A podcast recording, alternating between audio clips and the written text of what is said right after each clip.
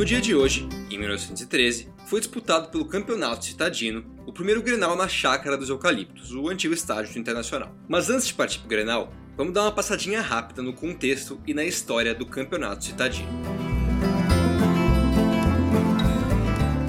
Bom, ele foi criado três anos antes, em 1910, pela LPAF, ou Liga Porto Alegrense de Futebol. No seu primeiro ano, a competição adotava o modelo de pontos corridos e foi vencida pelo Clube Militar, que já nem existe mais.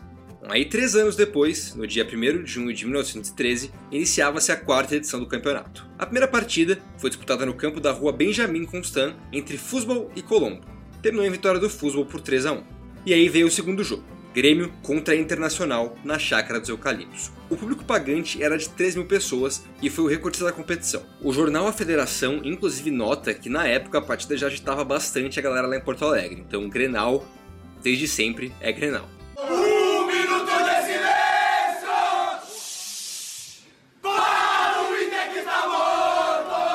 Bom, o Grêmio vinha a campo trajando camisas do Celeste, calções brancos e meiões pretos. A equipe foi escalada com Ribeiro, Schubach, Mordiak, Bento, Hausen, Allen Castro, Ashley, Booth, Geyer, Woods e Melquiades. O diretor de campo, que na época equivalia mais ou menos ao que é o treinador hoje em dia, era o também meio-campista Hausen.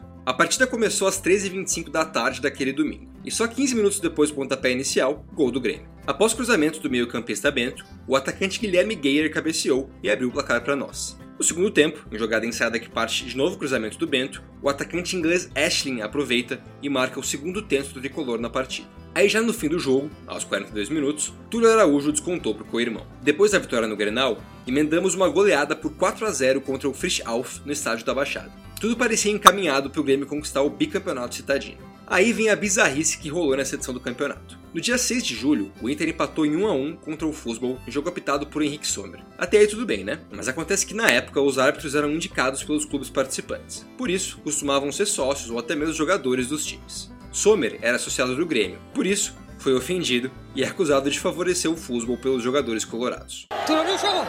O fato motivou tanto o Grêmio quanto o Futebol a solicitar à LPAF desligamento da competição. A liga aceitou e os resultados das partidas jogadas pelos dois clubes foi anulado. Uma loucura pensar que o futebol já foi assim, né?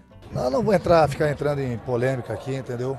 Ah, e antes de encerrar o episódio, quero lembrar você que o Grêmio hoje agora tem PicPay. São três opções de plano que nos ajudam a bancar as contas do podcast e ainda por cima te dão acesso a conteúdo exclusivo e até mesmo ao nosso grupo de gremistas do Telegram. Então por hoje é isso aí, eu sou Marcelo Mota e esse foi mais um Grêmio Hoje. Amanhã a gente volta com mais história para vocês.